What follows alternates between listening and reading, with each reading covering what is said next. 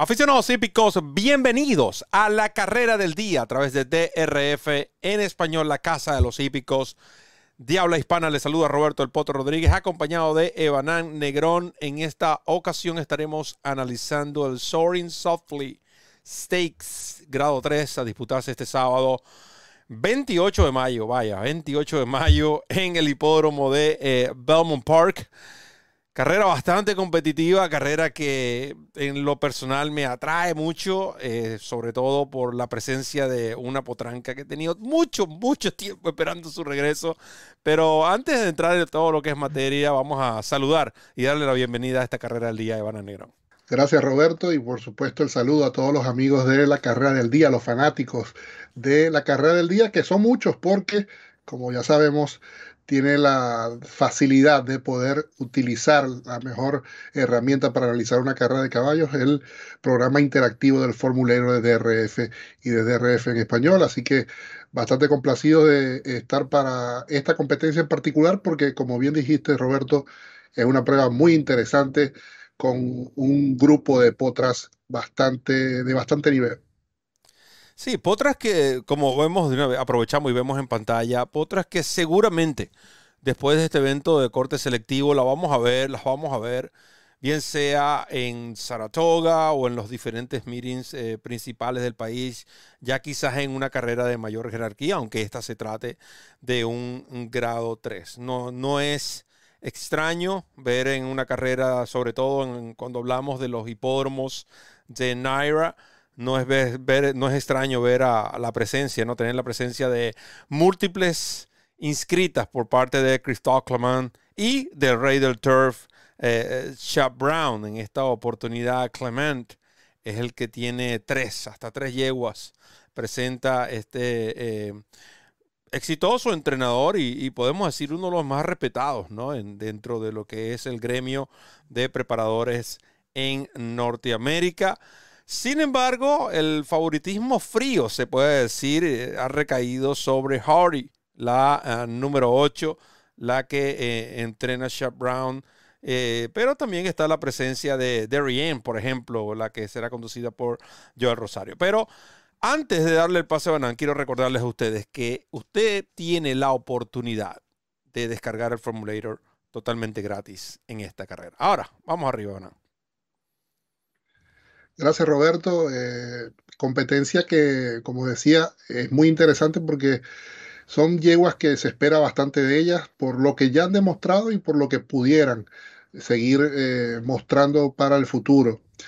Eh, y es particular, ahora que nombraste a Christoph Clement, a Chad Brown, porque es complicado, podemos decir, bueno, no, no sé qué tan complicado sea, pero no es común ver una competencia en la que se unan, por ejemplo, eh, obviamente más aún en grama, Chad Brown, Wesley Ward y Christoph Clement. Eh, generalmente Wesley Ward tiene su caballada para este tipo de competencias, distancias cortas, y Chad Brown es quizás más conocido por las pruebas de dos curvas.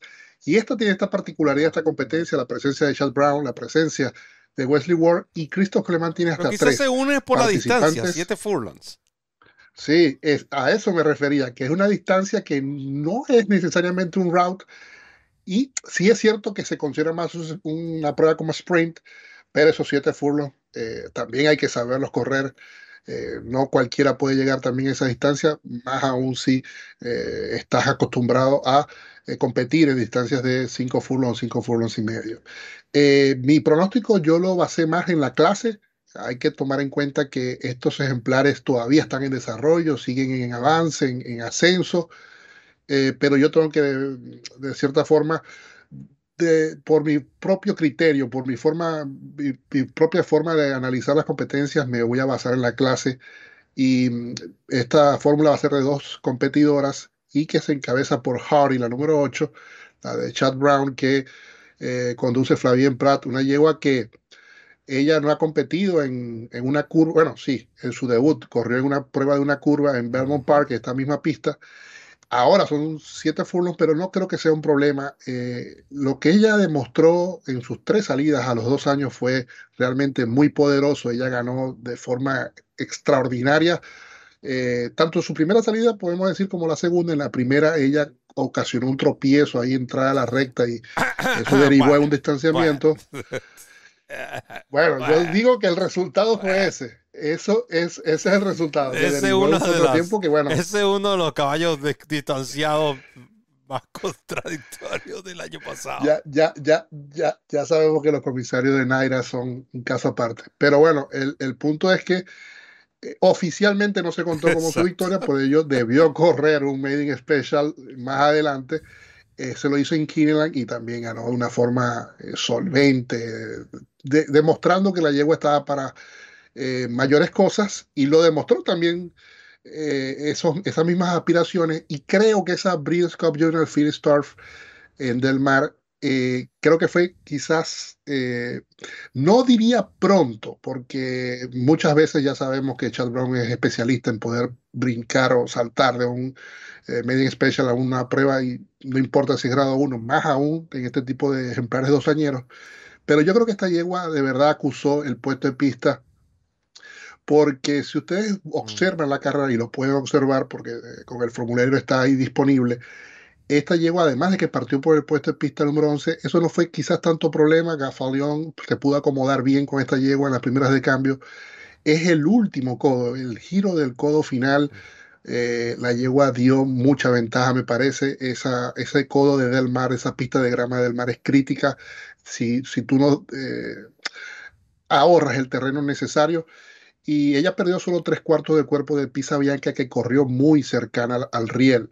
Es cierto que super meritorio lo que hizo mi Pisa Bianca ese día, ya sabemos todo lo que, lo que hizo esa yegua dentro del tráfico, pero esta yegua también tiene, vamos a decir, eh, eso en contra, ¿no?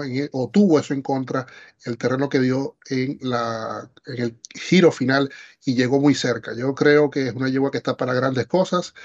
Sí es cierto que la incógnita puede ser no por el tiempo sin correr, es más por la distancia, pero Chad Brown por algo le inscribe aquí.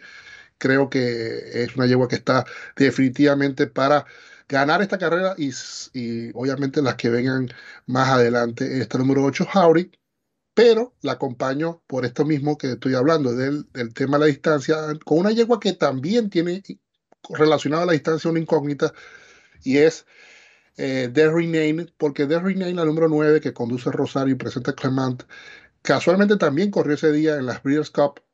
Ella sí lo hizo ante Potros inclusive, pero en la Turf Sprint ella arribó un cuerpo también con problemas de tráfico ante otra yegua ganadora en esa oportunidad, Twilight Gleaming.